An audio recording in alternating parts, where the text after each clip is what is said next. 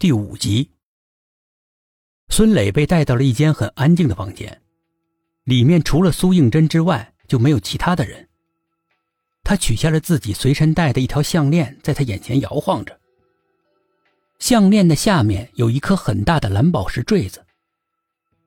看这里，看这里。现在你感觉自己很想睡，非常非常的想睡。孙磊慢慢的闭上了眼睛，但是不甘心就这么睡过去似的，眼皮微微颤动着，似乎是想要挣扎着醒过来。你那天为什么想打开洗衣机？他按照薛品涵设计的提问，就是想想。孙磊开始抑郁，想什么？看看，为什么想看看？就是老有个感觉，他他在里面。另一间房间的薛品涵他们正神情专注的盯着监视器，听到这里，不由得都把头往屏幕凑了凑。为什么会有这种感觉？因为。砰的一声，外面传来一声巨响，被催眠的那个男人猛地从椅子上弹起来，他惊恐的睁开眼睛，满头大汗的盯着苏应真，忽然大叫一声，抱住脑袋，痛苦的在地上滚来滚去的。薛品涵他们一听到响声，立刻冲了出去，留下了老杨一个人盯着监视器。窗台下面有个摔碎的花盆，一个人影一晃而过。董一奇和沈志远急忙追了出去。薛品涵进了苏应真所在的房间，他正手足无措的看着孙磊。他的嘴里发出恐怖的嚎叫，因为痛苦而变形的脸显得狰狞可怕。薛品涵一把揪起他，当头一拳把他打晕，然后背在背上往医院里面跑。没过一会儿，董一奇和沈志远上气不接下气的回来了。他妈的，到底是不是个人啊？跑得跟个摩托车似的，转眼就连个尾烟都没看到。董一奇沮丧的说：“什么？还有比你跑得快的？”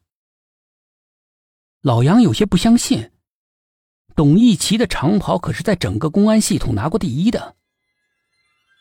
沈志远看着苏应真坐在角落里面发呆：“你怎么了？”趁着说话的空档，董一奇已经端着两杯水坐到了苏永真的身边，递给他一杯。美女，是不是又被头给修理了？苏永真愁眉苦脸的说：“刚才催眠出了意外，我看那个僵尸一一一定会让我走人的。情况严重吗？”沈志远也挨着他坐了下来。不太严重。薛品涵推门而入，目光在他们三个人身上扫来扫去的。难道他是本案的重要证人，需要你们贴身保护？沈志远和董一奇心不甘情不愿的往旁边挪了挪。薛品涵迎着他的目光：“你不必这样看着我，医生说了，催眠被突然惊醒，受试者会感到不适是很正常的反应，过几天就没事了。”我知道，但，但他的反应也太大了。还有，我不会为这件事情踢走你的。他说话的口气依然是冰冷的。苏应真却吓得几乎跳了起来。天哪，刚才的话被他听去了。你们追的人呢？追丢了，不过背影像个女的。董一奇答道。为什么？依稀觉得那个人穿着拖地的长裙。看来凶手已经有些心急了，所以悄悄的监视我们。薛品涵分析道：“你是说那个逃跑的人很可能是凶手？”老杨问。不然怎么解释他正好在外面？但是他怎么知道我们要给孙磊做催眠？只是只有我们几个人知道而已啊。可能我们一来，他就躲在暗处监视我们了。老杨说道。